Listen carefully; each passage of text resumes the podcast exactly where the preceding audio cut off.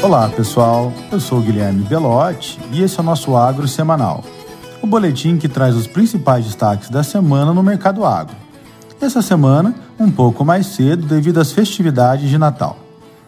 Do lado dos grãos, o destaque em Chicago vai para a alta de 4% desde a última sexta-feira no contrato de primeiro vencimento da soja, diante da preocupação com as baixas precipitações e elevadas temperaturas ainda afetando a região sul do país e a Argentina.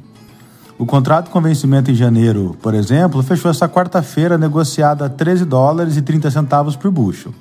É válido chamar a atenção também das altas observadas no farelo de soja, diante das incertezas relacionadas à oferta vindo da Argentina, a maior exportadora global do produto.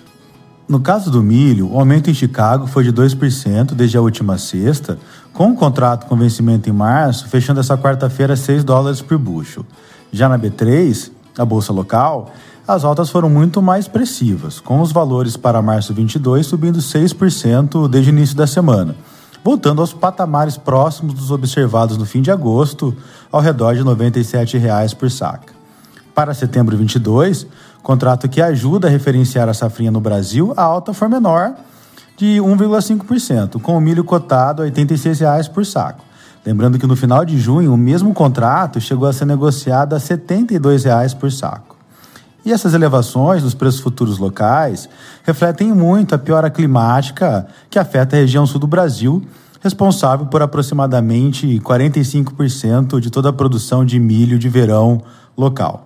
O DERAL, por exemplo, Departamento de Economia Rural do Paraná, é, mostra que o percentual de lavoura em condições boas no estado caiu de 77% no dia 13 para 63% no dia 20, sendo que 40% da lavoura já está em fase de frutificação. E olhando para frente, o cenário não é muito animador, pois os prognósticos são de baixas chuvas ao longo das próximas duas semanas na região sul do Brasil. No mercado de trigo, o clima menos favorável no oeste americano, menos água no solo e, e, e ventos, coloca em xeque a oferta da próxima safra no país, o que impulsionou em 5% as cotações em Chicago, frente ao observado no fechamento da última sexta-feira. Para o Brasil, a maior preocupação da semana foi o anúncio do governo argentino que deverá limitar as exportações da commodity nos próximos meses, a fim de controlar a inflação, o que pode afetar o line-up dos navios dos moinhos nacionais. Do lado das proteínas animais, o boi gordo avançou 1,1% desde a última sexta, agora negociado a 322 reais por arroba, com os produtores mais afastados da comercialização, o que é comum nessa época do ano, o que fez com que os frigoríficos precisassem levar um pouco as ofertas de preço pelo animal para preencherem suas escalas. No mercado futuro, a curva também teve leve alta desde sexta, com maior reajuste no contrato com vencimento em março 22, que subiu R$ 4,00 para 335 reais por arroba. Já os preços dos suínos continuaram caindo, mas chamou a atenção o movimento distinto da meia carcaça, que subiu 4,8% desde a sexta passada, enquanto o frango resfriado em São Paulo caiu 0,5% para R$ 6,50 por quilo.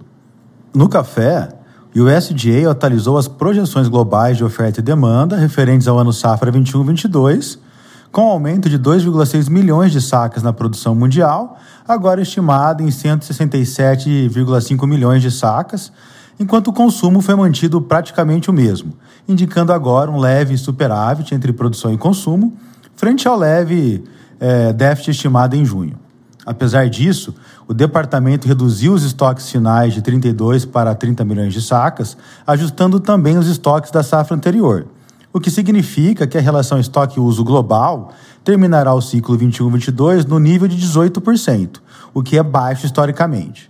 Em Nova York, o Arábica fechou a quarta-feira em 2 dólares, 33 centavos por libra-peso, 1% menor frente à última sexta-feira e sem alterações relevantes nos preços pagos aos cafeicultores brasileiros. Indo para o setor sucroenergético, em Paulínia, o preço do hidratado permaneceu praticamente de lado desde a última sexta-feira a R$ 3,41 por litro sem impostos. O mercado continua com poucas negociações, mas os preços se mantiveram sustentados, com as distribuidoras adquirindo volumes, dada a proximidade das festas de final de ano, que sazonalmente aumenta a circulação de veículos. Nos postos, As quedas do valor dos combustíveis começam a ser mais visíveis para os consumidores. Em São Paulo, por exemplo, o preço médio do hidratado na última semana caiu 2% no comparativo com a primeira semana de dezembro, enquanto a gasolina comum, a queda foi de 0,6%. Com isso, as paridades entre os combustíveis caíram em todos os estados e, no caso de São Paulo, chegou a 78%, porém ainda continuam favoráveis para o combustível fóssil. No açúcar, os preços em Nova York apresentaram alta de 0,8% no vencimento de março 22, fechando nesta quarta-feira cotado a 19,2 centos por libra-peso, apesar das preocupações com a nova variante do coronavírus. Em relação aos fundamentos, nessa semana, o ISMA, né, a Associação das Usinas de Açúcar da Índia, divulgou a produção até a primeira quinzena de dezembro no país, que atingiu 7,8 milhões de toneladas de produção de açúcar, alta de 6,2% no comparativo com a safra anterior. O volume de crescimento continua dentro do esperado, considerando que cerca de 3,4 milhões de toneladas do adoçante serão destinadas à produção de etanol. Além disso, na China, a rede de informações agrícolas do país indicou que intempéries climáticas têm prejudicado o desenvolvimento da produção de beterraba para a posterior produção de açúcar e pode indicar maior importação de VHP.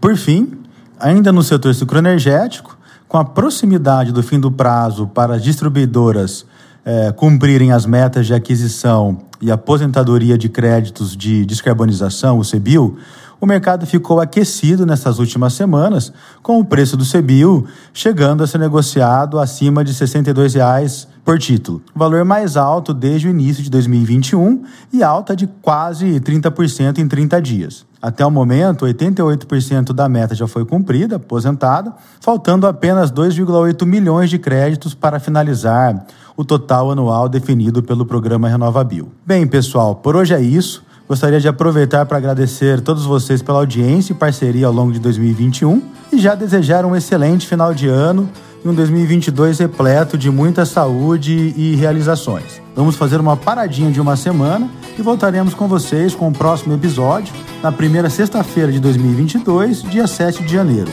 Tchau, tchau, pessoal.